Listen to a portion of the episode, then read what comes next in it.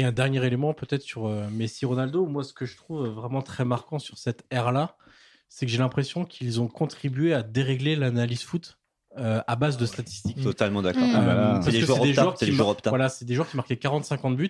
C'est pas et normal. en fait, à cette période-là, 97 mar- buts, 98 buts pour Mm. Messi à cette période-là, marquer 15 buts en championnat dans une saison, c'était banal. Tu pouvais en Ligue normal 1, pour en Ligue 1, attaquant. t'as été meilleur buteur avec 15 buts. Poeta Ouais. était Ouais. meilleur buteur euh, avec le. PSG. Ils ont 15. explosé tous les records. hein. Et même des joueurs que- qui étaient très forts à cette époque-là et qui étaient des très bons attaquants, etc. Bah, Dans- du dans Van Nistelrooy ou des choses comme ça qui oui. 30 buts par Voilà. saison ou Voilà. 25. Tu fais, ouais, bon. Exactement ça. Mais c'est exactement ça parce que tu avais deux monstres à côté qui monopolisaient l'attention médiatique et qui te renvoyaient à la figure en permanence leur but, leur triplé, leur quadruplé, leur quintuplé. Euh, Ils ont banalisé, je suis d'accord, c'est- on en discutait, c'est vrai.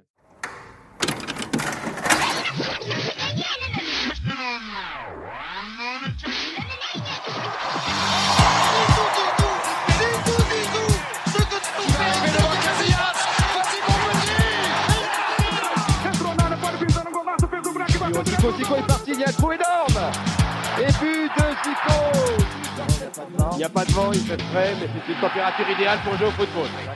Eh ben, tous les dimanches, il y a 22 corneaux qui font ce qu'ils appellent du football. Oui, mon gars, du football, là, ce qui s'y passe sur ton herbe. Bonjour à toutes et à tous et bienvenue sur le 12e épisode de Soyez sympa, rejouer. Aujourd'hui, on file à l'étranger en direction de l'Espagne pour l'un des matchs les plus fous de ces dernières années. La large victoire, que dis-je, la manita infligée par le FC Barcelone à son grand rival du Real Madrid, c'était le 29 novembre 2010. Avant de vous détailler le programme de cet épisode, petit tour de table avec autour de moi quatre chroniqueurs et chroniqueuses pour refaire le match. Et c'est pas la première fois qu'on a une femme. C'est la première fois qu'on a une Wow. femme. Il nous a fallu attendre 12, Oh, 12 quel podcasts. honneur. 12 Ouais, non, j'ai podcasts pour Ah, enfin avoir une femme autour de la table. Donc le bisutage. Ah non, Il est le numéro 10 de Genside. Et parmi les joueurs avec un serre-tête, il a toujours préféré Philippe Mexès à Sergio Ramos. Ça ne l'empêchera pas de parler foot espagnol aujourd'hui. Bonjour Yannick Mercialis. Bonjour à tous, c'est vrai, Philou Mexès, quel, quel bonheur, quel bonheur. Et Sergio Ramos aussi, quel bonheur, mais dans un autre style. Quand on parle tactique, les affrontements entre Guardiola et Mourinho sont un trésor. Il a donc naturellement beaucoup de choses à nous dire sur ce match. Bonjour Florent Tonuti. Bonjour Johan, bonjour à tous. Ça tient sur une petite feuille quand même. Ouais, J'écris écrit en très petit, hein, il y a beaucoup de choses. Journaliste, présente notamment sur le site Furia Liga, elle a été bercée par les ambiances des stades du Betis et du FC Séville, même si son cœur se situe plutôt en Catalogne. Inconditionnelle du Barça, elle s'arrache désormais les cheveux devant le jeu prôné par Valverde. Ah. Bonjour Soledad Arque Vasquez. bonsoir, merci. Son premier match dans un stade remonte à un Marseille 3 en 2007 Oh. avec un but décisif de Modeste Mbami Oh, Modeste Mbami. à la Ouais. 86e minute. Le temps passe. Il collabore également au site Furia Liga et son joueur préféré du moment est Luis Ezequiel Avila, un joueur de Sasuna. C'est donc officiel. Nous avons un hipster du foot parmi nous aujourd'hui. Bonjour Benjamin Chahine. Bonjour. Et enfin, l'os de ce soir. Il est aussi élégant que Pastore, il est aussi prometteur que Zaniolo, il est aussi chevelu que Del Vecchio, mais il parle mieux italien que Francesco Totti, l'host, le boss en l'absence du boss, Johan Crochet. Allez, on passe sans plus attendre aux compositions d'équipe pour détailler avec vous les choix des deux entraîneurs de ce Barça Real. On commence évidemment par le Barça. Valdez dans les buts, Dani Alves, Puyol, Piqué, Abidal en défense, Xavi, Busquets, Iniesta au milieu, un grand classique, et Pedro, Messi, David, Villa devant. Côté Real, Casillas, Ramos arrière droit, on aura des choses à dire euh, là-dessus, Pepe Carvalho dans l'axe, Marcelo à gauche, Xabi Kedira en double pivot. Ensuite, Di Maria, Özil, Cristiano Ronaldo en soutien de Karim Benzema. On va faire un ou, deux, un ou deux petits focus euh, pour commencer. D'abord sur David Villa, et ma question s'adresse aux deux spécialistes de Furia Liga. Est-ce qu'il ressemble à Jean-Pascal C'est ça que tu veux dire? Oui, oui, oui, clairement. Allez hop, ça s'est évacué parce que tout le monde va y penser, donc comment ça s'est fait? Allez. Non, quelle place garde David Villa dans l'es- dans l'esprit des fans de foot espagnol, Benjamin? Un très grand. Parce Ouais. que c'est un garçon qui aura quand même été très fort dans plusieurs équipes. Il a été énorme à- au Barça, il a été très bon à Valence, il a été très intéressant à, à l'Atlético Atlético Madrid, je vais y arriver. Donc, euh, il a peut-être pas la place du mythe d'un Raoul, par exemple, mais c'est un garçon qui a, qui a marqué, même avec l'équipe nationale, c'est vraiment un garçon qui, qui- qui a fait date et qui restera dans- le cœur de beaucoup de supporters de la espagnole. Soledad, tu veux rajouter quelque chose sur David Villa ou, euh, Benjamin dit. Mais il a tout dit et pour ajouter que, euh, surtout sur le match dont on va parler notamment, c'est l'un des joueurs avec, les, avec lesquels on aime le plus collaborer, surtout ses coéquipiers, surtout ceux du Barça.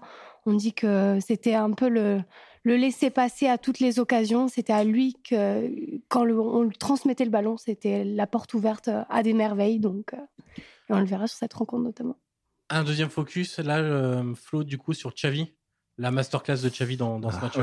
Oui, là, dans ce L'une des nombreuses. Ouais, l'une des nombreuses. euh, bon, juste en quelques chiffres, parce qu'après, euh, en termes de style, c'est difficile euh, en n'ayant pas les images sous les yeux, parce que c'est un joueur qui est, euh, qui est surtout à regarder avant tout. Qui est mais tellement après- sobre et tellement intelligent. Voilà. Mais après, en termes de, en termes de chiffres, ouais, c'est 127 ballons joués sur ce match-là et seulement 9 perdus. Donc, euh, Sachant qu'il fait en pas des passes en retrait. hein. en On n'est pas sur du Jérémy Clément. Oui, en plus, il y a beaucoup, il y a beaucoup de jeux vers l'avant. C'est l'époque aussi où il se projette encore beaucoup. Il met, il met deux buts, enfin, non, il met un but, pardon, dans la, où il finit dans les 6 mètres pour, euh, en, devançant, en devançant Marcelo, l'ouverture du score.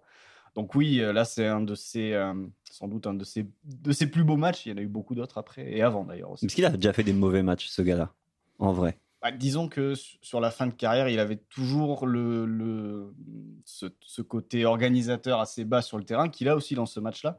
Mais il y avait moins les projections. Donc il restait un joueur. euh, il jouait toujours vers l'avant, mais il était un peu plus neutre sur la fin de sa carrière parce qu'il pouvait plus forcément suivre les mouvements, etc. Pour moi, c'est le, c'est l'exemple, c'est l'homme en fait du Barça qui réussit, de ce Barça, euh, bah, le, Ah bah. le Barça, en fait, le Barça qui joue au foot. Là, on- Mm. enfin, c'est Bah, l'école. euh, pour C'est moi, c'est clairement lui qui a orchestré le jeu au milieu de terrain, surtout sur ce match-là. euh, toutes les actions passées par lui et étaient véhiculées par lui.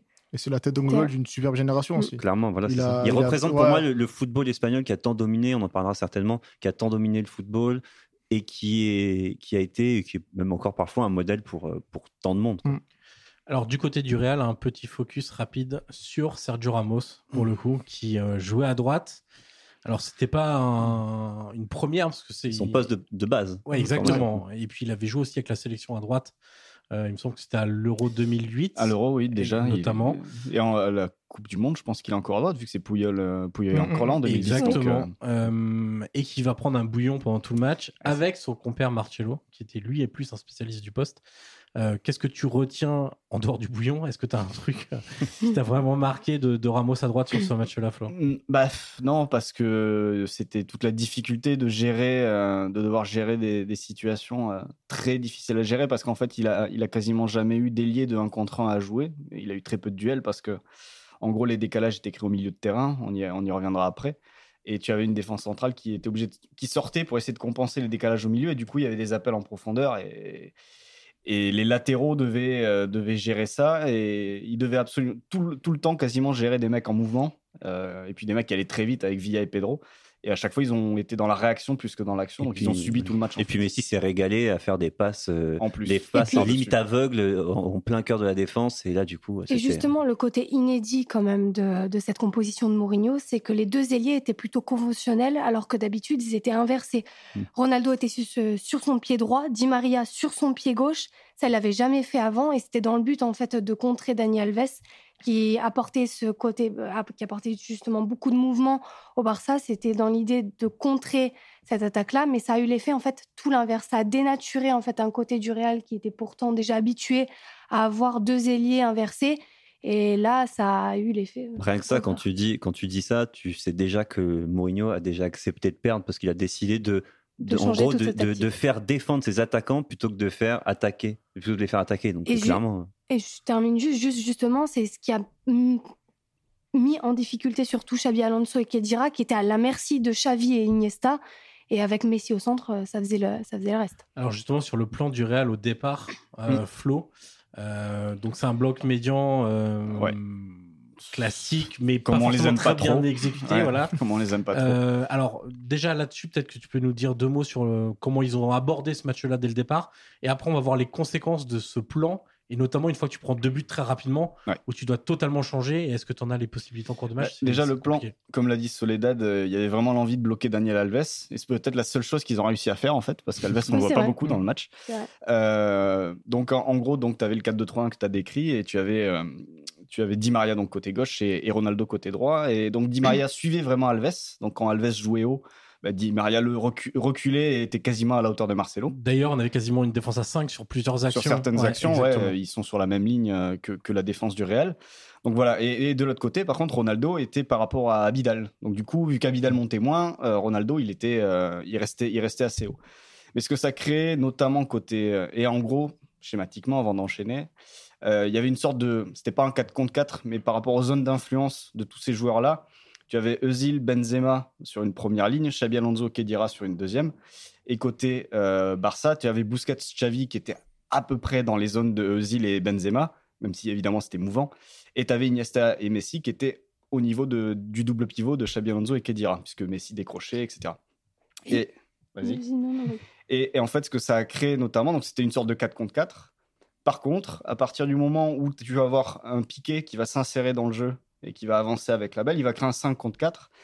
Et là, tu as un premier décalage. Et à partir du moment où tu as ce décalage-là, euh, derrière, la qualité technique aidant de, de Xavi, d'Iniesta, de Messi. euh, Surtout, Les je pense que relais- le Quator est meilleur du côté Barça que du côté, euh, Oui, voilà. que du côté Et Real. Et toi, tu le avait- dis souvent, quand surtout, il y a la même tactique face à face, c'est les joueurs les plus talentueux qui Et, gagnent. et Et ils se surtout, il connaissent- avait la balle Ils se connaissent beaucoup mieux aussi. Oui. Ouais. Il y a, il y a- il y a cette tête-là qui sont, ils ont un jeu déjà qu'ils ont, qu'ils ont dans l'ADN et ça leur permet vraiment d'être vraiment meilleurs et de faire vraiment des bons décalages, de savoir où ils sont sans, se regarder trop. Et c'est vraiment le truc qui fait vraiment la différence pour moi sur ce, sur ce point-là. Et du coup, Piquet s'insère dans le milieu. Euh, il va, par exemple, on va schématiser, mais il va avancer balle au pied. Benzema, euh, bah, il va quitter l'axe, il va essayer d'aller d'aller le chercher, sauf que il va Piquet va trouver un appui de Pedro ou machin qui est devant, qui va remettre sur Xavi, qui était devenu l'homme libre, et qui du coup ensuite va orienter le jeu et va, et va le balader aux quatre coins du terrain. Et le fait est que pendant la plupart du temps, en fait, pour compenser ce surnombre, qu'est-ce qui pouvait se passer? Il fallait qu'un défenseur sorte. Et à partir du moment où le défenseur sort, tu as les appels de Villa ou de Pedro en profondeur, voire de Xavi. Et là, derrière, euh, la passe part. Et puis, c'est. Sur la gestion de la rattraper. profondeur, ils ont eu beaucoup de difficultés, le Real. Ils devaient- Les défenseurs étaient obligés de sortir. Et du coup, si tu sors, ta ligne, elle, se... elle est cassée. Et ça devient difficile à gérer derrière. Et il y a eu une entrée aussi qui a été euh, fracassante, un choix de Mourinho qui a absolument bah, tué le match. C'est l'entrée de Diarra. Et qui a transformé la composition en un 4-3-3 complètement euh, ridicule avec trois attaquants beaucoup trop hauts. Où là, euh, impossible de chercher la profondeur et ça a laissé le champ à Messi euh, encore plus de s'exprimer. Et euh, Mais d'ailleurs, on y reviendra plus tard parce que Bah, ça crée un 7 plus 3 où concrètement, ouais. t'as plus que trois joueurs qui peuvent à peu près faire Mm. la différence devant, mais qui viennent plus du tout aider. Le bloc est à peu près compact en première mi-temps, en deuxième mi-temps ne l'est plus du tout. Ils viennent plus aider. Même dès...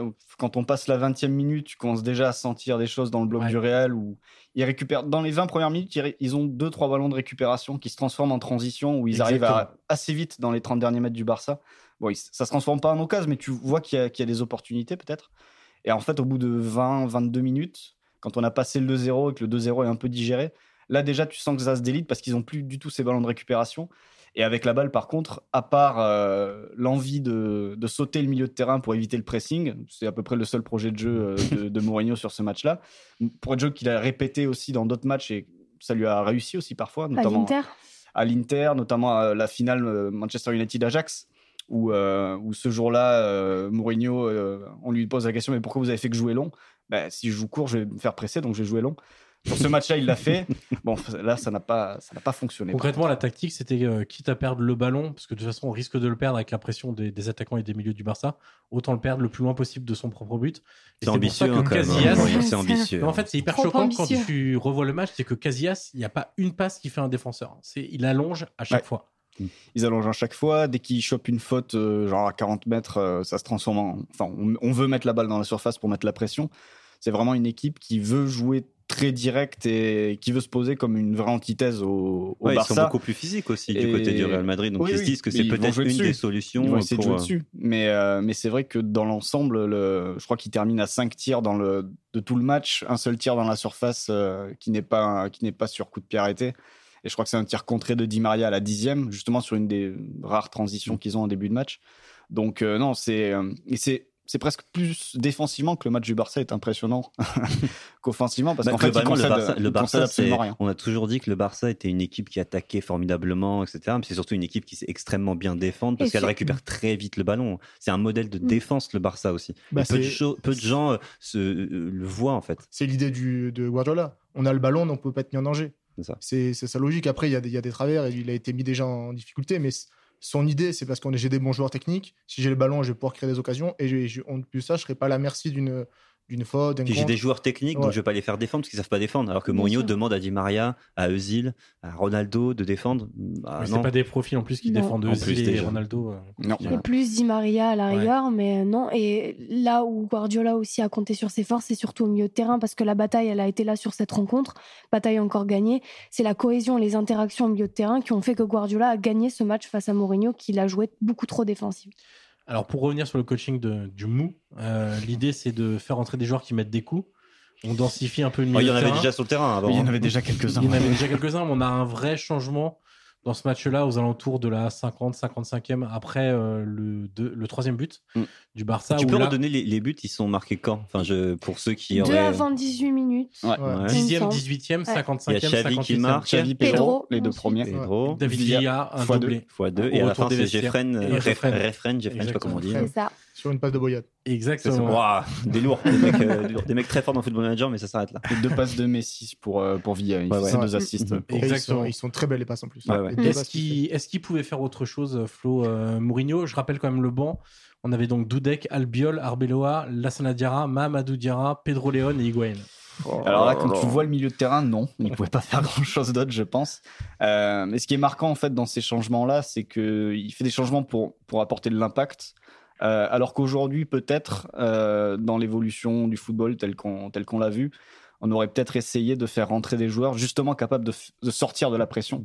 Euh, Aujourd'hui, c'est peut-être ce qui est le plus important pour les équipes euh, de, de très haut niveau, c'est d'avoir des joueurs capables justement de résister à un pressing haut et euh, et là, pour le coup, quand tu vois le banc du Real, c'est sûr, c'est pas Mamadou Diarra qui, le, C'est qui leur sorti parce que- qui les aurait sortis de ce mauvais pas. Quand tu vois le, mi- le, le match du milieu du Barça, ils sont beaucoup dans l'affrontement. Ils vont dribbler, ils vont essayer de passer soit par le dribble, par la les passe. en ils fait. duels. Mhm. Mais ils gagnent les duels sur ça. Et même s'ils mettent des coups, ils sont le- les joueurs du Barça sont toujours en avance. Ils, ont, ils arrivent toujours à faire la différence, soit par un dribble, soit par une passe. Ils n'arrivent pas à suivre le Real vraiment. C'est pas les derniers à mettre des coups non plus. Non. Les Barcelonais, arrêter, ce sont pas des anges Non, non, plus. bien Mais sûr. pour Mourinho, il y a vraiment eu deux erreurs pour moi qui ont été flagrantes euh, sur ce match. C'est le fait de ne pas avoir imposé un milieu défensif euh, sur Messi et de pas peut-être avoir changé son système de jeu en un 4-3-3 pour justement avoir plus de contrôle au centre du terrain.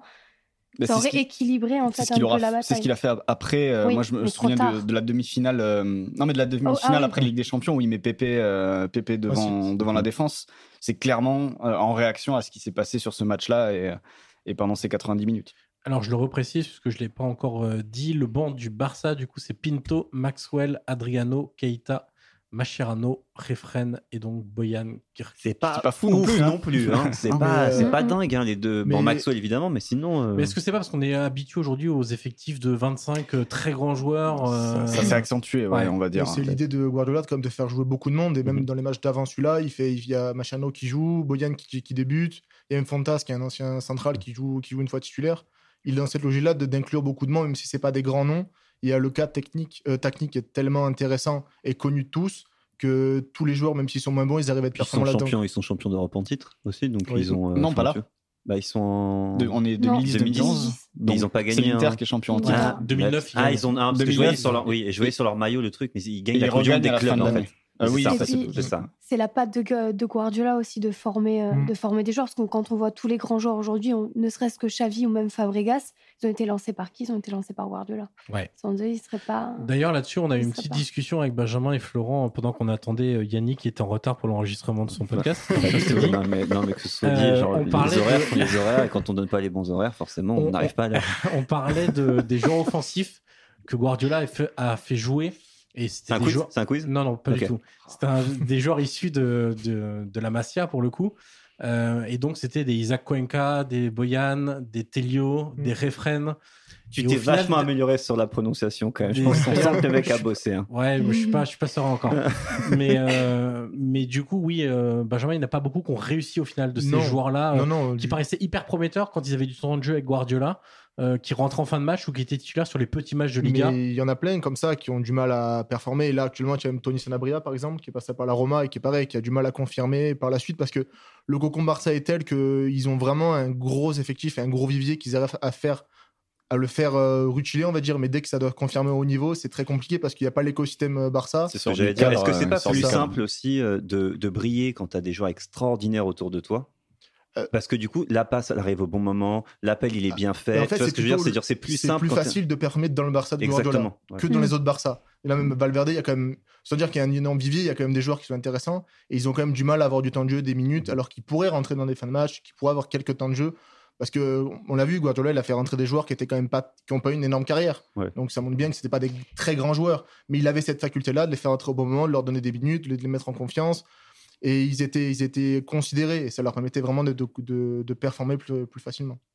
Mais même euh, sur les grands joueurs, quand on voit les arriver, moi, je, c'est un cas, c'est le cas Henry.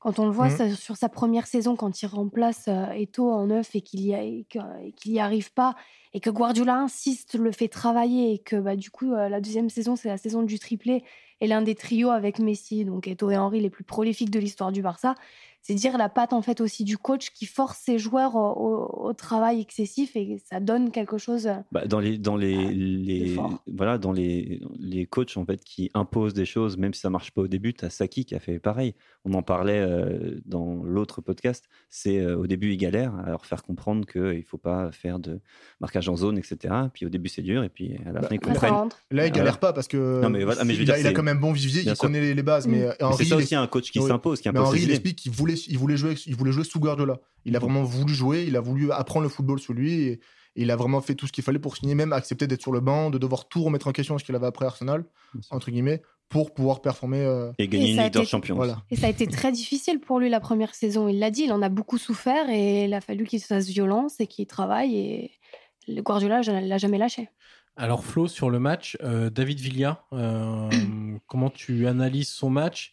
Aussi important quand le Barça a le ballon, Ouais. parce que très tranchant que quand il ne l'a pas pour le coup. Ouais, quand il ne l'a pas, moi, c'est ce qui m'a impressionné par rapport à ce qu'on voit aujourd'hui du, du Barça, c'est la, la relative solidité qu'ils ont lorsqu'ils n'ont pas la balle, parce qu'il y a des séquences où le, le Real est dans leur camp, euh, dans leur, dans leurs 40 mètres, et ils sont en 4-5-1 euh, derrière Messi, euh, avec, euh, et avec un Villa qui fait énormément de courses. Dès qu'il a l'occasion de sortir de sa position d'ailier gauche pour aller sortir et déclencher le pressing, en fait, et jaillir sur un milieu, etc., il va, il va le faire et du coup faire reculer ou voir gratter la balle, voir voilà. Et son sa débauche d'énergie est impressionnante et euh, elle peut se se comparer aujourd'hui avec la relative passivité euh, des joueurs du Barça en phase défensive. Euh, bon, évidemment, c'est plus euh, devant, il y a plus un seul mec, il y a, y a- y a deux mecs qui courent pas trop, avec Messi et, et Suarez en phase défensive. Donc c'est sûr, c'est difficile de ressortir. Mais tu vois, un joueur comme, comme Griezmann qui a du mal à, à s'intégrer dans, dans cette équipe, si ça se trouve, c'est euh, par ce biais-là du, du travail défensif qui va, qui va d'abord euh, trouver son utilité dans, dans les matchs importants, en tout cas dans les, dans les, dans les gros matchs. D'autant qu'il a le profil pour ça. D'autant que c'est Oui. ce qu'il a fait à l'Atlético pendant des années. Donc ça, il n'a pas peur de le faire. Maintenant, euh, dans le, le Barça actuel, je ne sais pas si un mec qui, euh, qui a cette débauche d'énergie peut suffire pour, euh, pour vraiment euh, faire ressortir tout le monde, coup, etc. on a- on a- sur ce coup-là, c'est surtout que David Villa et Pedro, c'est des super joueurs de côté. Mm. Même si c'est pas euh, Villa, c'est pas son poste au départ, mais c'est un super joueur qui, part- qui, qui fait les courses tranchantes en diagonale et qui, qui peut coller les lignes pour après rentrer. Neymar était très intéressant dans le, dans le- quand il est au Barça, dans cette position-là, d'ailier qui colle la ligne, qui, qui et qui défendait un peu à l'époque Après, je parle de l'aspect défensif, Oui. juste, pas de la position avec le ballon euh, ensuite. Mais, euh, mais je me dis que c'est peut-être par là qu'il peut euh, rentrer dans, dans le- le- les habitudes du Barça. Ah. Parce qu'après, c'est vrai qu'offensivement, avec la balle, c'est plus compliqué. Après, ça dépend aussi justement, parce qu'on on a vu aussi beaucoup Griezmann en difficulté, parce qu'il était souvent contraint de redescendre, notamment à cause d'un certain déséquilibre côté gauche, euh, quand on a Alba qui est devenu inefficace, et Griezmann là pour rattraper à chaque fois euh, les erreurs des latéraux qui ne sont plus là pour pousser aussi les attaquants devant. Il y a aussi moins de lien qui est fait au milieu de terrain, parce qu'avant, euh, quand même, rien que sur ce match-là, il y avait quand même Xavi et Iniesta. Aujourd'hui, avant l'arrivée quand même de De Jong, euh, d'Arthur, qui est de moins en moins malheureusement, et de joueurs assez conséquents avec un véritable talent et un potentiel surtout créatif au milieu de terrain, c'était très compliqué pour les attaquants sans talent véritable de s'exprimer. Donc le biais défensif, oui, mais si aussi la défense est solide derrière. Ah oui, ce non, qui aujourd'hui n'est pas le cas au Barça. Enfin, elle est beaucoup moins.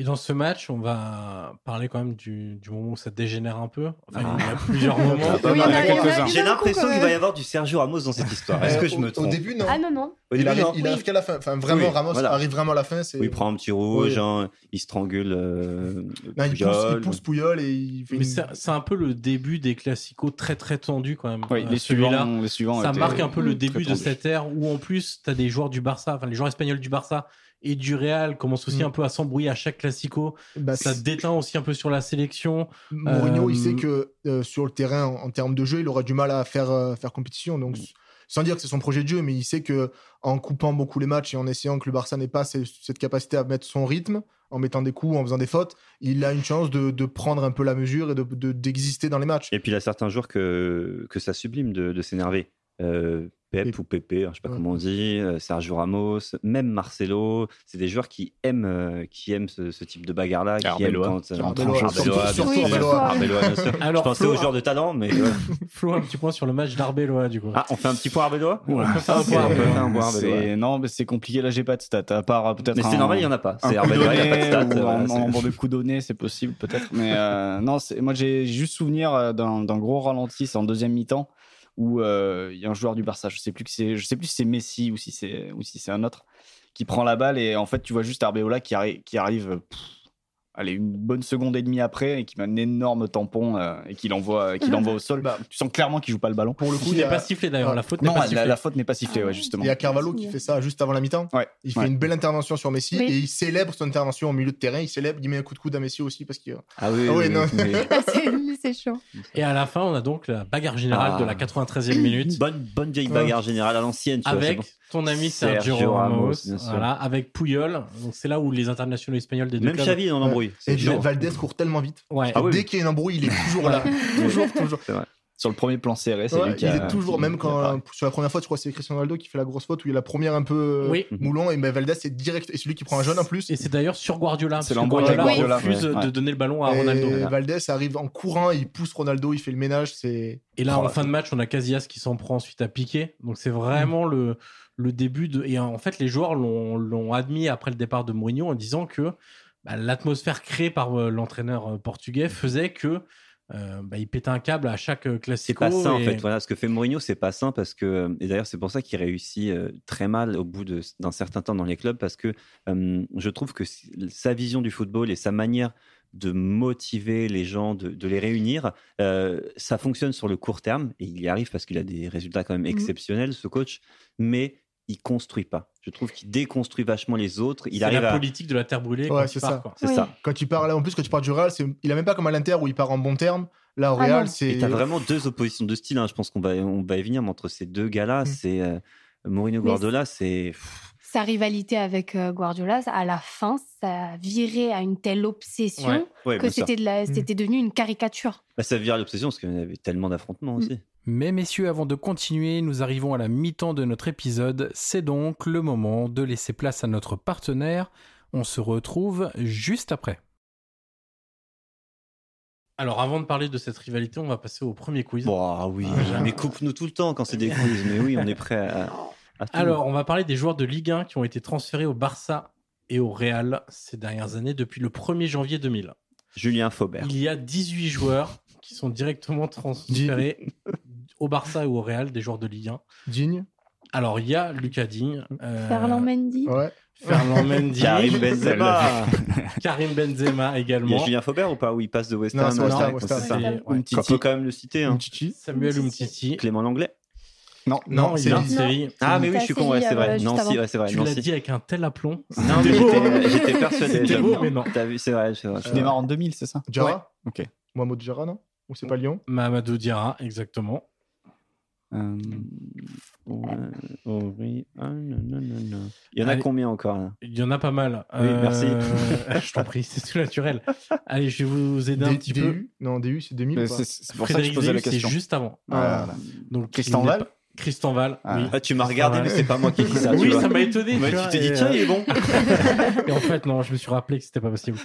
Euh, on, a, on, a, on a des joueurs très récents euh, qui sont arrivés au Bah, euh, Barça, non, au Real ces derniers mois. Un gardien, par exemple. Ah, Ah, Areola. Areola. Areola, exactement, prêté. oui. Ah c'est transféré ou prêté pour le Mm. coup. Ah bah oui, mais précise aussi. Ah bah, évidemment, c'est pour ça que moi je suis on dans a le un flou. défenseur central qui arrive au Barça, qui ne joue jamais, mais. Todibo. Exactement. Ah oui. Ah oui, Jean-Pierre Jean-Pierre. Todibo. Euh, Umtiti, vous l'avez dit, Ding, vous Mhm. l'avez dit. Il y a un joueur qui joue ce match. Le Classico. Abidal. Badia. Abidal, ouais. Ah, mais oui, Abidal. Abidal, bien Exactement. sûr. Euh, on continue sur le Barça, un joueur qui est passé par Monaco. Julie, Julie, ouais. On a Julie, Ah, un deuxième, Ah, je un pensais pas lui, mais il y en a un deuxième, un milieu de terrain Ah. Un qui milieu a, de terrain. ouais, qui a fait les grandes heures d'un club anglais ensuite.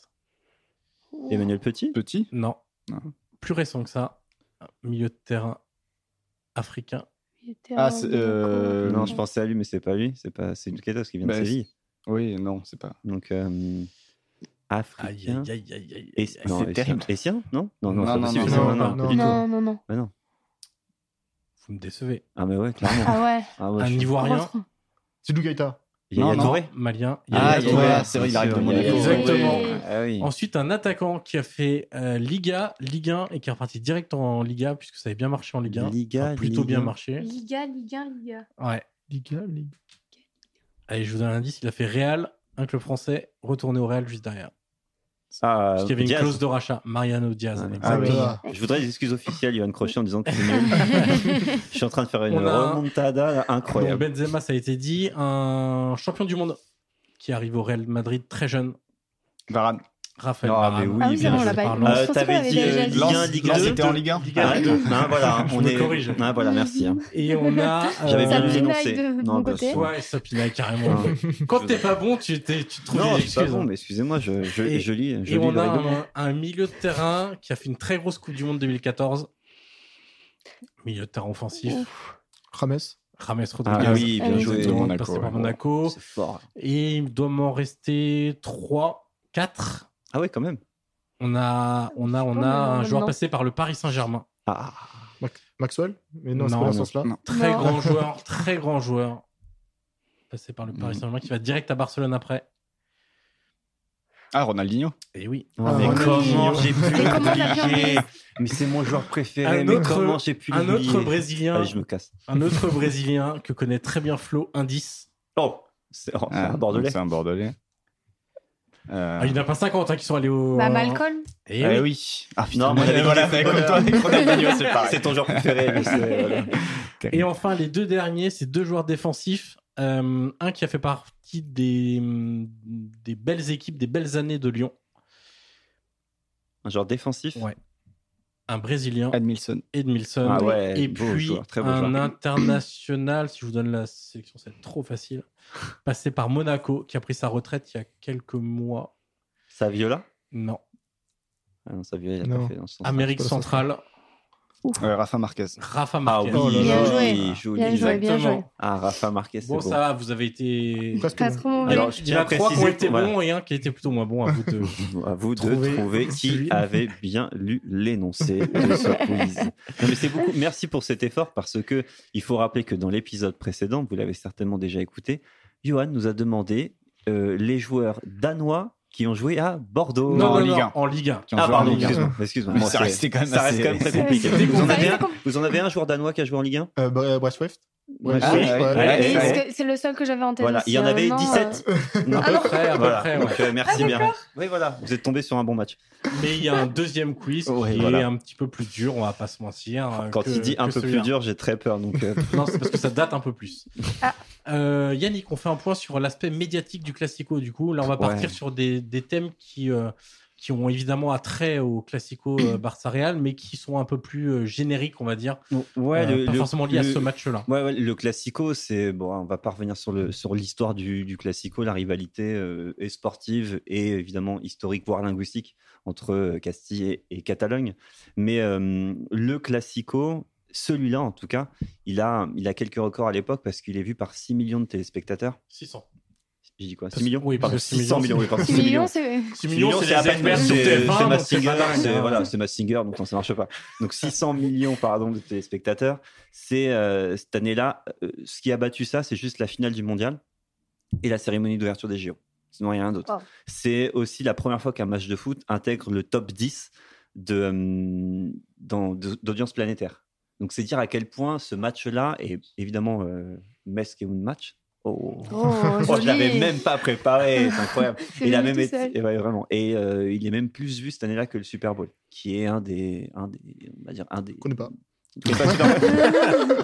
un des événements sportifs les, les plus regardés. Donc oui, le, le Classico, c'est euh, ouais, c'est ce qu'on dit, c'est plus qu'un match et surtout là, ça va rentrer dans une lignée de Classico après. Voilà, on il y a une- toute une série qui Voilà, je sais pas si c'est maintenant que tu veux qu'on parle de on, ça on ou peut pas. en parler maintenant. Euh, C'était un peu le.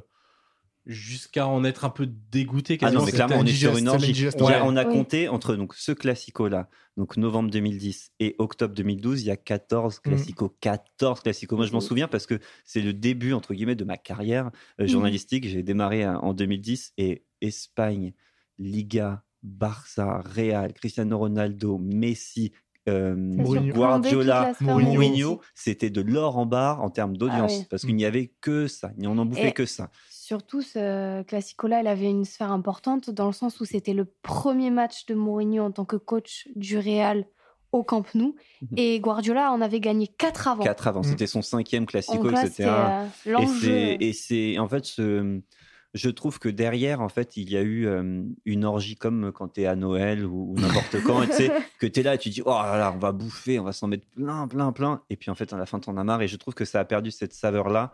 Euh, et je pense que le classico s'est essoufflé dans ces années-là. C'est, je trouve ça dommage parce que euh, ça a perdu. On je voyait trouve, plus pour trop de moi, en tout cas, pour moi, ça a perdu. Et surtout, c'est, c'est beau quand c'est rare. Mm. Et là, il y en avait trop. Il y en avait beaucoup trop. Mais c'est pas forcément de leur faute non Ouais. plus. Hein. Bah non, parce qu'en fait, ça, ils se retrouvaient. C'était les deux meilleures équipes du monde. Voilà, et et c'était difficile. Enfin, pour les autres équipes, c'était difficile de les taper, donc c'était difficile de faire en sorte qu'ils ne se retrouvent pas à un ça. moment donné dans les compétitions.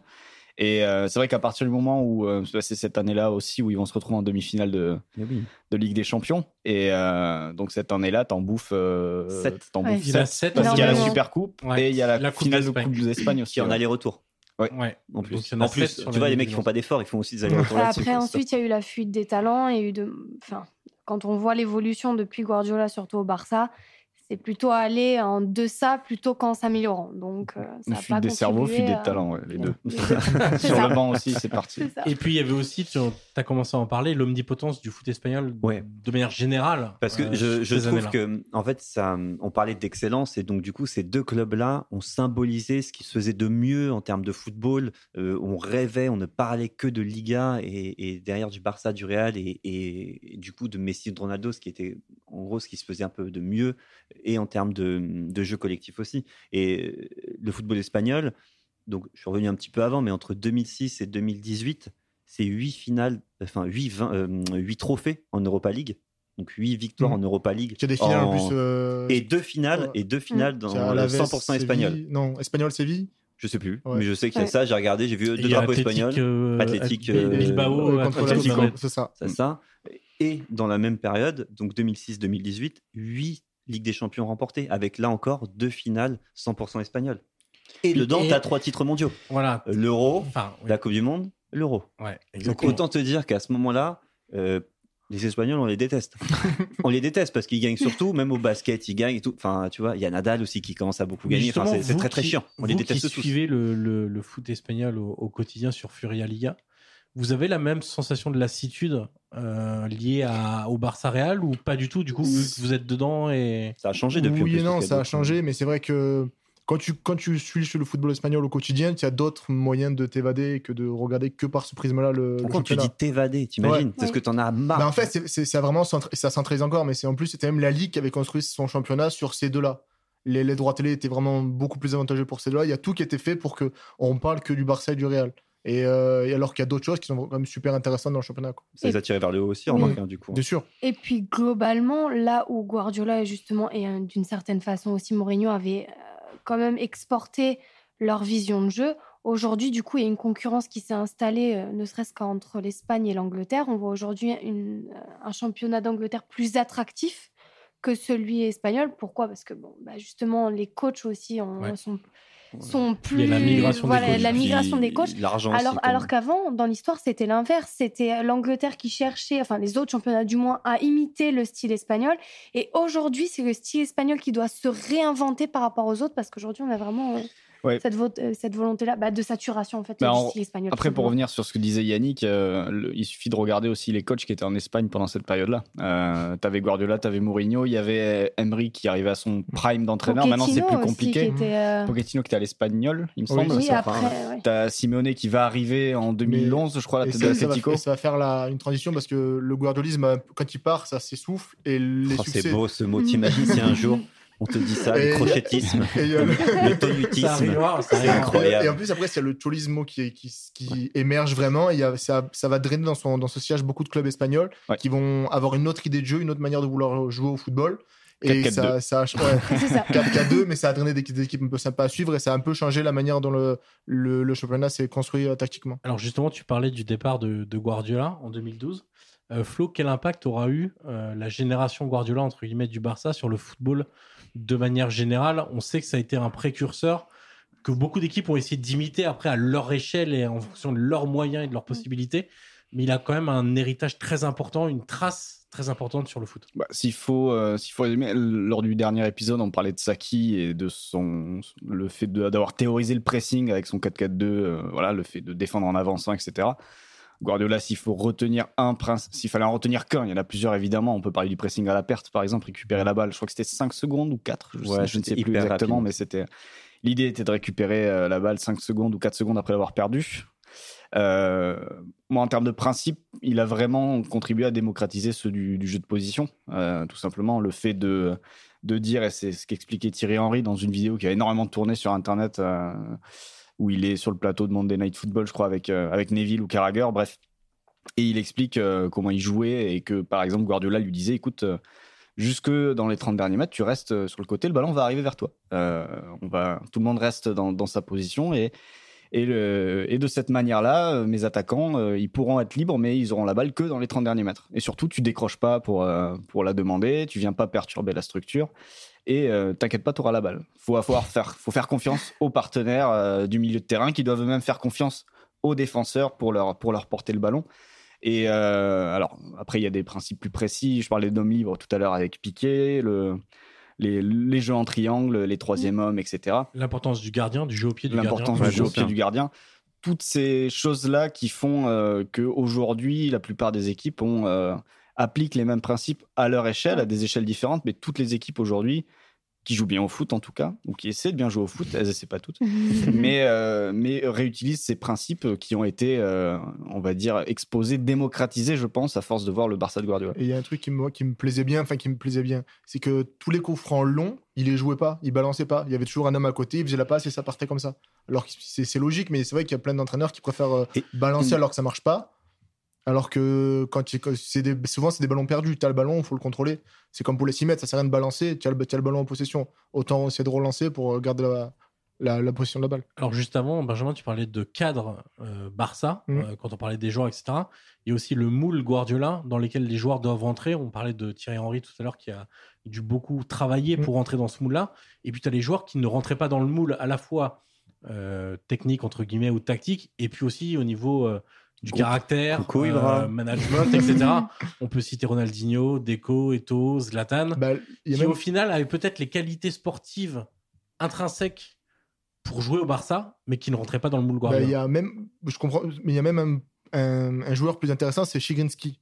Je sais pas si vous Oui, vous rappelez, il oui. Shakhtar, Oui. il est très bon, mais juste euh, son football ne correspond pas du tout à ce que fait le Barça. Et Alors que Guardiola l'a essayé deux trois fois, une fois il le sort même à la mi-temps et il dit il jouera plus parce qu'il n'arrive pas à, à théoriser ce que je Ça lui demande de arrivé sur faire. un match. hein. Et c'est pas le coach m'a dit fait, plus j'avais un excellent gelon, je crois, dans Ouais. mon souvenir, et sauf que Oui, c'est pas forcément ce qu'on va demander en premier. gros- le défenseur doit mot, ça. savoir le faire, parce qu'il faut parfois renverser le jeu, par exemple, ce que Piqué faisait, euh, Très bien. fait très bien. Ramos aussi. Euh, Ramos aussi, mais, euh, mais pour le coup, lui, c'était plus dans ses habitudes, et c'est vrai que ça collait pas trop avec ce qui était demandé. Et la, et la critique euh, qu'on pouvait faire de temps en temps à Guardiola, ou que moi j'entendais, j'ai besoin de vos avis d'experts tacticiens, c'est ce fameux euh, ouais, euh, Guardiola il joue au handball, on se fait chier, on se fait Non, chier, on se fait chier.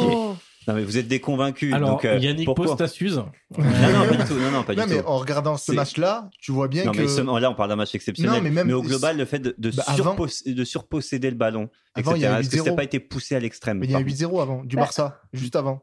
Ça montre bien qu'il cherchait pas. le- Il y a des moments où il, cher- il garde la balle pour euh, calmer le jeu, mais c'est une équipe qui cherche surtout à proposer, à jouer, à créer, à, à avancer avec le ballon. C'est pas une équipe qui va avoir une position stérile en U au, au rond Et ça central. s'est qui va jamais attendre- essoufflé, ça? Il y a eu des périodes Non, moins bien. Oui, Si, ouais, bah à partir du moment, par exemple, où, euh, où tu vas, euh, prenons un exemple simple, où ils vont avoir la balle au milieu, euh, si tu as des attaquants qui sont moins bien, qui vont pas forcément faire les appels en profondeur quand tu as le décalage euh, qui est créé au milieu et que tu as par exemple un Xavi qui est face au jeu et qui a une défense à 20 mètres de lui, et... mais qui a pas d'appel en profondeur, forcément là tu vas repartir sur un temps de possession et tu vas avoir cette impression-là. Euh, il faut vraiment aussi que euh, à chaque ligne, il y, ait, il y ait les personnes qui soient capables de faire ce qui est, ce a- ce qui voulu par le, par le Juste- système. Dans la, dans la même saison, il y a un match contre Hercules qui perdent. Il n'y a pas Xavi qui est titulaire.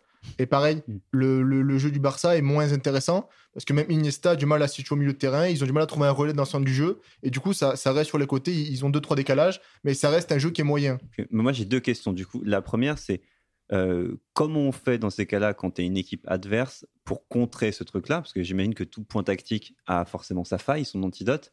Et l'autre point, c'est hum, comment ça se fait que ça marche plus aujourd'hui et que c'est une équipe, par exemple, comme Liverpool, on parle de, tactique et de, fond de jeu, etc. On a l'impression que c'est tellement infaillible. Comment ça se fait que ça ne marche plus et, comment et que c'est autre chose? C'est une question de joueur, de talent, de.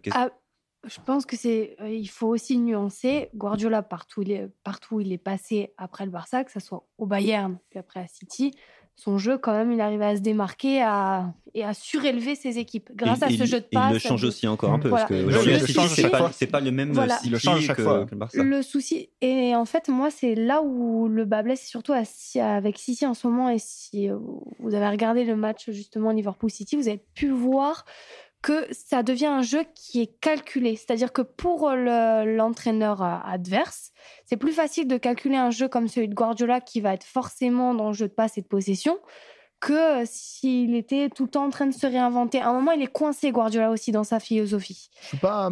Enfin, je suis d'accord, on est d'accord. Au Barça, il est très fort parce qu'il a quand même des joueurs qui ont un certain ADN, un certain vécu, un passif. Ils sont très bons déjà intellectuellement. Ils connaissent les bases du- Mm. de son jeu à lui, sans connaître ce qu'il veut faire. Mais il les, a, il les a connus au Barça B, ça vient de Cruyff. Il y a, il y a déjà une, une certaine moule qui est facile et ça a permis de plein de joueurs Mm. de performer et d'apporter une touche en plus.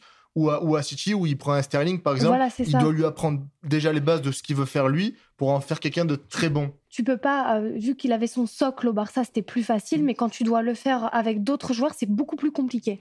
Après, la, la difficulté, c'est qu'à City, euh, aujourd'hui notamment, euh, il n'a pas trouvé de joueur fiable derrière dans Mm. sa défense depuis le début. c'est compliqué.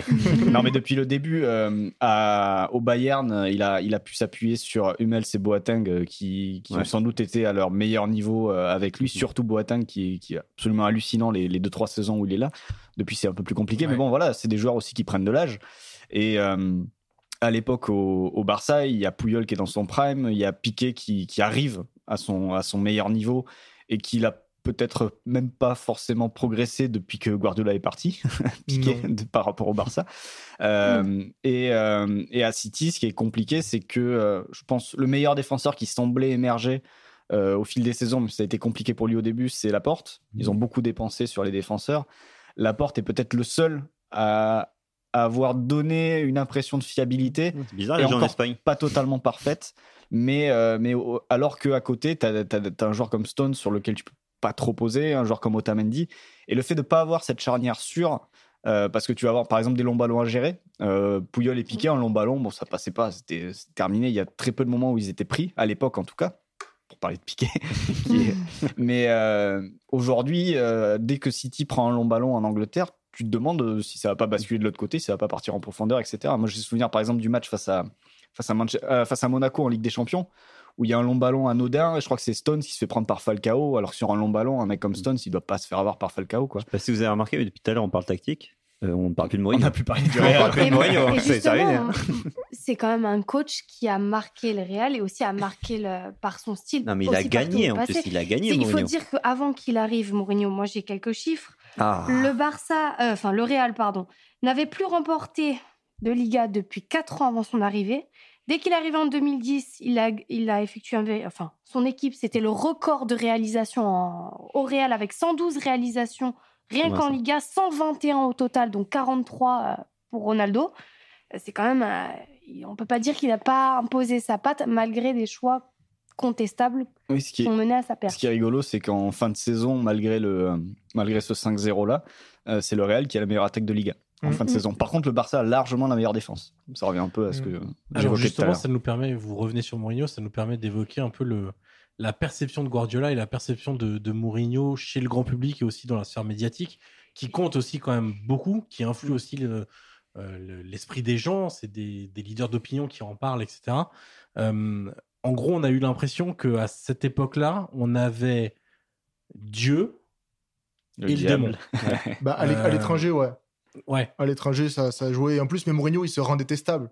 Ah et même, oui. c'est pour ça, pour Et je parle pas que de dessus, terrain, ouais. justement. Il y a il aussi l'aspect communication, médiatique. Bah, euh, Mourinho, c'est un, c'est une bête politique. C'est un homme de communication extraordinaire. Euh, Guardiola il- aussi. hein. Guardiola aussi, mais dans un autre style. Par exemple- Et je trouve que Guardiola, c'est un peu mourinisé de temps en temps, en étant Oh non, avec le temps, avec ah le non. temps, dans le sens où il a, il avait, en- il a envoyé deux trois, deux trois scuds Là où, que j'avais jamais là, où vu il faire. aimait- là où Guardiola n'était pas trop apprécié en Espagne, c'est les conférences en catalan. Il avait beaucoup, c'est logique de répondre. Il faut un match en Ukraine. euh, il, il, est- il y a des journalistes catalans qui posent des questions en catalan. Il répond en catalan. Les étrangers expliquent, mais pourquoi vous répondez pas en espagnol? On ne comprend pas. Il dit parce qu'il me pose une question en catalan et donc je parle en catalan. Enfin, c'est, c'est- il a fait, c'est ce côté-là où en Espagne il est clivant. Alors que il, parce qu'il a quand même une belle stature, c'est un gentleman, il parle Mhm. bien, il n'est pas vraiment dans une Son confrontation style directe. aussi, son style ne serait-ce que physique, c'est-à-dire qu'il est toujours euh, son petit pull, etc. Il n'est Ah, pas dans mais- une confrontation On dirait un directe mec qui comme Mourinho. Zara, là, tu Que sais. que donc, Mourinho, ça a toujours été aussi, il s'est, il s'est créé lui-même cette image de bête noire parce que ça en était une. Oh, il faut savoir quand même qu'au Real, sa fin de carrière au Real a été catastrophique. Du licenciement de Valdano qui était incompréhensible, au quand même à l'éviction de Casillas, une première depuis Mhm. dix ans contre un match face à la Corogne, où là, il a carrément été éjecté du vestiaire. C'est même Del Bosque, je crois, à une remise euh, du Ballon d'Or. Il avait été voir son fils au Real Madrid et Del Bosque l'avait taclé en pleine remise de prix en me disant qu'il n'était pas intègre et qu'il n'avait rien à. Il respectait personne. Combien de fois il a laissé. Je sais plus, c'était. Si, si, c'était Higuain qui laissait parfois tout seul en conférence de presse parler à sa place. Mais il a envoyé son, adjoint, Hector 40K. 40K, ouais, Ouais, qui faisait les conférences de presse. Il s'est créé Ils étaient image. détestables hein. et au, Ah. au tel point que les fans du Real n'en voulaient, il y avait, ils étaient vraiment mitigés sur son retour cet été. Quand euh, même, enfin là, en septembre, quand ça allait pas trop avec Zidane, ils étaient là, on ne veut pas de Mourinho. Mais c'est pour ça que c'était la politique euh, a du pas la- bâton, la parole de la carotte. Mais sa force aussi à Mourinho, c'est justement, là, on, tout à l'heure, on parlait de tactique, on parlait plus de Mourinho. Là, on parle de, de personnalité, de communication. on ne parle que de Mais lui. Et on ne parle plus de ses joueurs. C'est-à-dire que ce gars-là, il arrive Il est tout. à tout. C'est un Il paratonnerre. Mais tu prends C'est genre, prenez-moi, genre, allez-y Pour sur moi, laissez mes joueurs Mais tranquilles. pour retrouver un poste là à Tottenham, il a dû vraiment faire une opération de com. Oui. Avec son truc à Sky Oui. Sports, à Zedou c'est tout balle, je suis gentil, en, en, en, Ah, mais je pense en que c'est pas viable sur le long terme, en fait. C'est un homme de, de défi, c'est un entraîneur presque de coupe, j'ai envie de dire, pour caricaturer. C'est pas quelqu'un qui va laisser une trace, euh, on va dire, euh, idéologique, comme on peut le faire de grands entraîneurs qu'on a pu citer auparavant. Mais ça reste en fait un autre style. Bah, le Real, et ça- et j'ai pas envie de dire, le football, ce n'est pas. il Y a tout, personne n'a raison, personne n'a tort. C'est. Le Real, c'est une fracture, à mon avis, pour lui, parce que Ah oui, avant, son- il laisse quand même un, passif à l'Inter, ça finit bien. Sans dire que ça se finit toujours très bien, le, là, au Real, il y a vraiment une fracture dans ce qu'il projette, dans ce qu'il renvoie, dans ce qu'il propose. Euh, le, le doigt dans l'œil à Tito Villanova, il y a plein Mm. de choses qui font que il a plusieurs fois dépassé la limite et c'est compliqué après de, de, Après- de rebondir avec ça. Après, à l'Inter, il me semble que ça finit bien, Johan, mais que euh, C'est ça compliqué finit bien par la victoire, Mm. mais c'est très compliqué Ouais. Oui. en- dans les coulisses. euh. Oui, c'est très compliqué parce que tu as des joueurs qui sont très marqués par Mourinho, qui l'a essoré tout simplement mentalement aussi, Mmh. Physiquement. Et donc derrière, euh, Benitez arrive, euh, c'est une catastrophe. Mm. Après, l'Inter a une période d'instabilité totale où il y a beaucoup d'entraîneurs qui se succèdent. Et c'est cette fameuse euh, politique de terre brûlée que tu retrouves chez des entraîneurs qui ont aussi un style de jeu plus de, de proposition. Par exemple, en Italie, un mec comme Zeman ou un mec Ouais. comme Saki avait un jeu très exigeant physiquement et mentalement, beaucoup plus intéressant, beaucoup plus spectaculaire que pouvait l'être Mourinho, mais qui usait tout autant ses joueurs et qui, à la Ah, mais il n'y fin, a, pas- y a pas de vérité. Ouais, après, voilà, c'est ça. En fait, c'est t'as des entraîneurs qui avaient un peu plus de de volonté de faire jouer leurs joueurs, qui ont laissé la même politique de terre brûlée derrière, parce que tu peux pas continuer sur des rythmes comme ça, mentalement et, physiologiquement, pendant 3, 4, 5 saisons. Et, pour, et pourtant, à contrario, tout le monde. C'est là où Mourinho, en fait, s'est gâché, parce qu'il a toujours été vanté comme un tacticien exigeant et extrêmement travailleur, capable de se réinventer à chaque rencontre. Et là où c'est intéressant, parce que à chaque club l'a un peu limogé comme un malpropre, mais aussi chaque entraîneur qui est passé après a repris ses idées. Rien qu'au Real Madrid, quand il a soi-disant manqué de respect au football en, intégrant le fameux trivote et avec un défenseur au milieu, et ben c'est Ancelotti qui, a, aligné ensuite Ramos devant sa défense. À Porto, pareil, quand il a. Il y a, y a des choix qui ont été faits par Mourinho qui étaient contestés, qui ont été repris après par les tacticiens ensuite. Et Vous vous vous rendez compte pourquoi on a eu 14 classicos en deux ans, à quel point c'était incroyable à ce Il y moment-là avait de un vrai duel. Il y avait un vrai, vrai duel. et, C'était euh, presque un western, ce truc. C'était juste Et justement, l'autre duel qui tenait en haleine un peu tous les Ah bah on en a Liga, même pas etc., parlé, Voilà, c'est. Messi et Ronaldo pour le coup. Ouais. Euh, C'est tellement évident qu'on ouais. l'oublie. Non, Ouais. qu'on oublie. Et en préparant l'émission, Yannick, ce qu'on s'est dit, c'est que un joueur ultra dominant dans l'histoire sur une période donnée, on l'a eu. On a eu Cruyff, on a eu Maradona, on a eu Pelé, Platini. sans forcément euh, de vrai et équivalent à tout ce niveau-là. il y en a eu plein. Mais deux joueurs à, un tel niveau en même temps, Dans sur même une période championnat. aussi longue, dans le même dans le championnat. même championnat, De toute façon, ce, ce truc-là, euh, on voit plein de films là qui sortent sur machin, truc et tout. Euh, Les documentaires Su- su- Netflix. Oui, non, mais plein de choses. Et voir, en fait, l'imaginer, l'écrire. Tu vois, je suis, là, on est une équipe de showrunners. On se dit, tiens, on va faire une série, on va faire un film et on va faire ces personnages-là. On se le prend dans la gueule, les gens nous disent, mais c'est pas réaliste votre truc. Le fait d'avoir ces deux gars-là, Messi et Ronaldo, d'ailleurs, une anecdote incroyable que j'ai vu tourner, ils ont 869 jours d'écart, les deux. Donc, je sais pas si vous Mhm. saviez ça, 869 Non, jours d'écart. Et ben tout. leurs enfants ont 869 jours d'écart aussi. tu vois, c'est du détail. On s'en fout, mais c'est pour te dire à quel point c'est genre ces deux mecs sont liés et, et quand ils se mettent sur la gueule à coups de but, en fait, à coups de but, Oui, parce les qu'au mecs, ils final, sont ils se sont jamais. ils se sont euh, sublimés. Je pense que ce sont, ils sont buts, hein. pas ennemis, ils sont pas amis. On a même vu pendant une remise, euh, pas du Ballon d'or, je sais plus trop quoi, c'est peut-être l'année C'était dernière le où ils ont dit que- FIFA ou voilà, UEFA, là. où ils ont Ouais. dit Mais- ils étaient côte à côte Ouais. et ils se sont dit euh, on n'a jamais mangé au- ensemble, mais euh, peut-être que Mais ça même arrivera dans un leur jour. déclaration, il- Il y a chacun jamais, il y a- respecte il y a l'autre. jamais eu hein. d'antagonisme très fort. non, non, Il y a, il y a- rentré en fait, il y a dedans. une, une rivalité extrême et je pense que on, je vois pas dans un sport, euh, ça, sincèrement, ça existe, hein, mais une rivalité aussi longue, et en tout cas dans le foot, ça n'existe Est-ce pas. que, est-ce que la rivalité est, est, des deux côtés? Euh, Ou est-ce qu'il n'y en a pas un qui court surtout après l'autre Oui, je- Mais qui, qui court Oui. après qui alors Ronaldo, Ronaldo après après Messi. Messi. il a Ronaldo après il a- Messi. il est devenu une vraie Bah, machine. Qui, Euh, qui s'est servi, qui s'est servi de ce que faisait Messi pour, euh, pour euh, Bah, quand on s'alimenter, pour Mais aller même chercher. la machine de euh, travail qui est Ronaldo, alors que Ah oui. Messi n'a pas besoin de. Ro- Ronaldo, Pas la même machine, Voilà. mais Machine à but. Ouais. Ro- Ronaldo, ouais, c'est vrai qu'il est devenu une qu'il machine à tire but. euh. entre 7 et 8 fois par match, je crois, en moyenne, sur les dernières saisons. Il a vraiment, c'est un canonnier, il- tire dans n'importe quelle position. Fallait tirer, fallait que ça rentre, Mais fallait rentrer. un peu euh, comme Mario Balotelli. Bon, pas oui, mais, euh, André Pierre Gignac aussi. Andy euh, Delors. Mariano. Mais, euh, mais c'est vrai que Ronaldo, même j'ai vu le match contre le Milan euh, la même année juste avant le Classico, et Ronaldo il tire 8 fois, et tout passe par lui, tout est pensé pour que lui soit dans les meilleures conditions pour marquer, pour être mis en. Alors que Messi, on le voit au match du Classico, il dézone, il bouge, il fait des passes. Il, est, il a peut-être pas. En fait, quand on le projette, on n'a pas la même vision quand on voit les deux. Tu sais, on- ces deux gars-là, on a l'impression que parfois c'est un peu comme Mourinho Guardiola, il y a le bon et le méchant, etc. Je pense que c'est beaucoup plus, beaucoup moins, Ah, euh, c'est beaucoup moins clair et net que ça. Mais si on sait le- le- l'emprise qu'il a sur ce club, moi, ce que je, je trouve que dans la vie, c'est on est souvent team ou team. Moi, j'avoue que je, je préfère Ronaldo, non pas d'un point de vue euh, football, parce que pour moi, je les rejoins. D'un point de vue footballistique, ce sont deux joueurs extraordinaires que le football ne pas, connaîtra c'est pas du tout le même style c'est de pas du tout. On peut pas les comparer en soi d'un point de vue footballistique, mais euh, dans euh, dans ce qu'ils font, dans ce qu'ils dégagent, dans une espèce de sympathie, dans une espèce de courage aussi de changer de club, de gagner, etc. Je préfère l'histoire de Ronaldo parce que Ronaldo, il est au max de ce qu'il peut faire. Il ne pourra jamais être un meilleur footballeur que- qu'il n'a Ouais. été. Mais si, peut-être que oui. Et un dernier élément, peut-être sur euh, Messi Ronaldo, moi, ce que je trouve vraiment très marquant sur cette ère-là, c'est que j'ai l'impression qu'ils ont contribué à dérégler l'analyse foot euh, à base de statistiques. Totalement d'accord. Euh, c'est joueurs des joueurs c'est qui joueurs. Voilà, c'est des joueurs qui marquaient 40-50 buts. C'est pas et normal. en fait, à cette période-là, 97 mar- buts, 98 buts pour Mm. Messi à cette période-là, marquer 15 buts en championnat dans une saison, c'était banal. tu pouvais en Ligue normal 1, pour en Ligue 1, attaquant. t'as été meilleur buteur avec 15 buts. Poeta Ouais. était Ouais. meilleur buteur euh, avec le Ouais. PSG. Ils ont 15. explosé tous les records. hein. Et même des joueurs que- qui étaient très forts à cette époque-là et qui étaient des très bons attaquants, etc.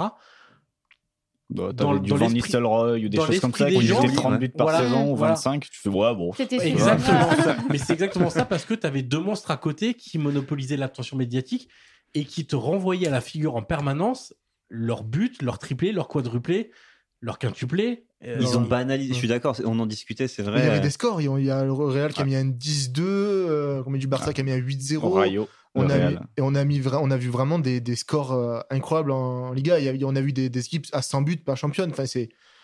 Euh, championne, il fallait 100, fallait 100 buts pour être champion. Et 100 points, quasiment, 100, tu vois. points pour être champion. 100 points, ouais. Sinon, tu n'étais pas champion. C'était. Ils ont, euh, ils ont- enfin, c'est, oh, je, je pense que hum, on appréciera ça. euh, je- en fait, je suis très curieux de voir euh, quelle sera la retraite, quel sera l'héritage et la retraite derrière tout ça? Comment, Non, mais surtout, comment le foot? surtout, parce par que j'ai contre- l'impression qu'on voit, par exemple, excuse-moi, Lewandowski, tu vois, qui accumule les buts, qui accumule les buts, qui accumule il est bien parti là, par contre. il est bien hein. parti. Oui, hein. oui. Mais euh, à l'heure où on parle, il est très bien parti. Mais euh, c'est vrai que ça, ça dérègle un peu ce, ce football-là. En tout cas, c'est un- une autre grille de lecture. Et en termes de pression aussi pour euh, les générations qui vont suivre, c'est au- c'est aussi un- quelque chose qui va les mettre, je pense, en difficulté. De se dire, on a eu deux monstres avant, il faut faire le boulot après et ça peut, ça peut créer des difficultés. Ça dérègle la lecture et comme Mm. tu dis, ça dérègle les joueurs eux-mêmes. Mm. Les Neymar ou encore aujourd'hui, pour moi, celui qui est le plus déréglé, c'est Kylian Mbappé. C'est-à-dire qu'il ne pense qu'à ça aussi. Son Ouais, modèle, voilà. c'est le modèle Ronaldo ou le modèle Messi. C'est, ce- c'est, c'est- Et ça peut virer à une malsaine obsession. Non, oui, oui, bah non, Oui, j'ai rien à rajouter. Ok. ok, je te voyais, mais euh, euh, juste pour un point stat, Messi c'est 26 buts en 41 classico et Ronaldo c'est 18 buts en 30 classico, donc qui sont quand même des matchs hautement compétitifs aussi. Et par Euh, contre, je me demande si pendant cette série-là euh, de Classico sous, sous Guardiola et Mourinho, je sais pas si Ronaldo est tant En décisif marquant. que ça. euh, je sais, je sais plus. Madrid. Ah, Oui, il se c'est vrai. sur C'est vrai. C'est vrai. Il se Mais, euh, vraiment là-bas. mais en plus, Je ces me souviens gars, par exemple de, la, de la, la première victoire, euh, en tout cas la première victoire du, du Real sur les Classicos pendant cette période, c'est Bale qui met Mm. son, son Ouais. but complètement fou là, sur Bartra. en finale de, de Coupe d'Espagne ouais, sur Bartra Son tout droit. en 2000, euh, c'est 2011 il me semble, Mm. je crois.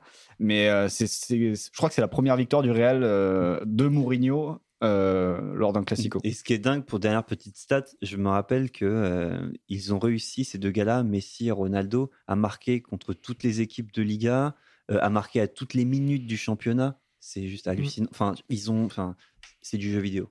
C'est Oui, du jeu vidéo vrai, en vrai. C'est du jeu vidéo. Du FIFA en vrai, mais. Ah mais plus que ça, c'est incroyable. Avant de boucler cette, cet épisode, on va Déjà faire le deuxième quiz. Ah, Et là, comme vous n'avez pas vu ma feuille, bon, non, c'est même en c'est la bon. regardant. euh, Même en moi, la regardant, on a eu du mal. c'est vrai, c'est vrai. Et c'était le quiz facile. C'était le le quiz quiz facile. Euh, on va parler d'un Real Madrid-Barcelone. Là, on a fait une manita en faveur du Barça. Ah, l'autre, Ah, Manita. On va parler d'une manita en faveur du Real contre le FC Barcelone le 7 janvier 1995. Mm, mm. Je t'ai pas né. Il y a Ouah, le coup la de claque, vieux. la claque, euh, La. Manita dans la gueule. C'est ça, exactement. Il y a donc 11 joueurs de chaque côté. Jusque-là, tout va bien. C'est toujours le foot. Combien vous pouvez m'en citer? Ah. Euh, Luis Figo. Non. Ça Non. commence très mal. Non En 95, c'est pas possible. non, non. Ah, Koeman en 2000. mais- Ronald Koeman, c'est bon. Ok, ah ouais, donc faut aller chercher. Ouais. Euh, ok. Ferrer, C'est bon aussi. Sergi, C'est bon aussi. Bernd Schuster, c'est trop, Ah. trop tard. ça, ça fait la défense. C'est pas bon. Pas C'est bon. pas lui. c'est pas lui. Euh, Guardiola, Guardiola. Bah, je vais laisser Flo jouer. hein. Ouais, je crois que c'est Ouais, ça. moi aussi. euh, Eusebio? Moi non plus, j'étais pas né. Hein. Non. Non, il n'y a Non. pas d'Eusebio. Eusebio, mais Sacristan Eusebio portugais. Non, tout ça. Eusebio Non. Sacristan, non. Euh, qui est-ce qu'il y avait à l'époque? Euh, Il y a Baquero le Hierro, Hierro. Bakero, oui. Hierro, non? Hierro de l'autre côté, oui. Merci, hein, Bakero, Hierro. Moi, je Laudrup, oui. De quel côté? Euh, Il est peut-être au Real, là. Ouais, exactement. Euh, Ouais, une chance sur deux. Romario et Vous Toujours là avez, vous avez du ballon d'or. Il, ren- Hadji. il est sur le, il rentre en jeu, Romario. Oui. Adji, non, il est pas? Il y a Ouais. et vous avez un ballon d'or. euh, Bulgare. Ah, Stoïkov. Stoïkov. bien Risto devant. Il n'y a plus beaucoup de, cata- de, de Barça. Non, là, tu- je Barcelonais à trouver. Il là. vous manque Non. le gardien qui a un rapport avec un milieu de terrain qui a joué le Classico qu'on vient de débriefer. Ah, Busquets. Busquets, le, le. Carles Ah, Busquets. Exactement. Bon, alors côté, Côté Real. euh, Luis avez- Enrique. Luis Enrique, exactement. Et allez, il y en a vraiment deux de très connus encore. C'est les deux attaquants. Il y en a un qui... Butragueño Non. Non, c'est après. C'est après. Alors, Enfin, c'est avant. c'est pas, bah, pas juste Fontaine non plus. Non, euh, mais non, mais non, T'es pas dans la euh, même période. euh, Valdano Non, non. plus. Non plus. Euh, Attaquant du Real. Euh, Allez, un indice. Il y a un joueur emblématique du Real. Si je vous dis le, le- un des cinq joueurs les plus emblématiques du Real, Raoul voilà. J'ai il. J'hésitais s'il était aussi jeune Je ou pas. me s'il était déjà là ou Il y avait Raoul et un attaquant que personnellement j'adorais. Euh, Sud-américain. Djibril Cissé. Non. Parce C'est que lui. tu n'as pas encore cité ce club, euh, ni cette ville, dans ce podcast. Euh, Toi qui aimes tant le faire. bien possible. Voilà. Alors qu'il C'est aurait bien pu. possible. Donc je vais pu. essayer euh, de sortir quelque chose. si je l'ai sorti, puisque euh, absolument pas. non. Non. je vais trouver quelque chose. T'inquiète d'ici la fin. On, en a parlé en avant. Ouais, exactement. on en parlera en. En- en antenne, ouais. Donc Euh, attaquant un attaquant sud-américain Mhm. C'est vague. qui est très connu pour une histoire de maillot dans sa carrière où il Oh, voulait ça- un maillot, il n'était pas disponible, il a fait un petit truc. Ah, Zamorano. Ah, Zamorano, les 1 plus 8, Exactement. bien Ok, sûr. voilà. Ivan Zamorano. Après, je vous dis les autres. Il y avait Luis Milla, Amavisca, qui est quand même un peu connu, Paco Oui. Bouillot dans les buts, Manolo Sanchez en défense, Quique Sanchez Flores et Mikel Lassa. Hmm. Je ne connais absolument pas. Luis Milla qui, a, qui était coach des espoirs. euh, Ouais. C'est lui. hein, Et qui a été formé au Barça pour le coup. Euh, les buteurs sur ce match, triplé de Zamorano, plus de passes décisives de Zamorano pour Luis Enrique et Amavisca. C'est bien beau ça. Voilà. Alors, euh, Yannick, sur ce quiz, tu as été d'une nullité affligeante. Oui, moi j'ai une réputation à conserver, monsieur. Tu vois, si, je demande- si je commence à être bon, hein, Flo il va servir à quoi après se perdre. Hein, voilà. Non, ils vont se perdre, s'il te plaît. On va passer aux remerciements, du coup. Euh, merci Yannick, Soledad, Florent. Benjamin Merci. pour votre présence et l'analyse de ce Barça Real Classico de Et on sait 2010. ce qu'on va la faire comme Manita. prochain match, du coup. On fera peut-être la JOCR. Oh, je sais pas. quelle perche tendue Magnifique. Euh, on se retrouve le mois prochain pour un nouveau match et pour un nouvel épisode de Soyez sympa rejoué. Merci à tous. Merci et à tous. Merci. Merci.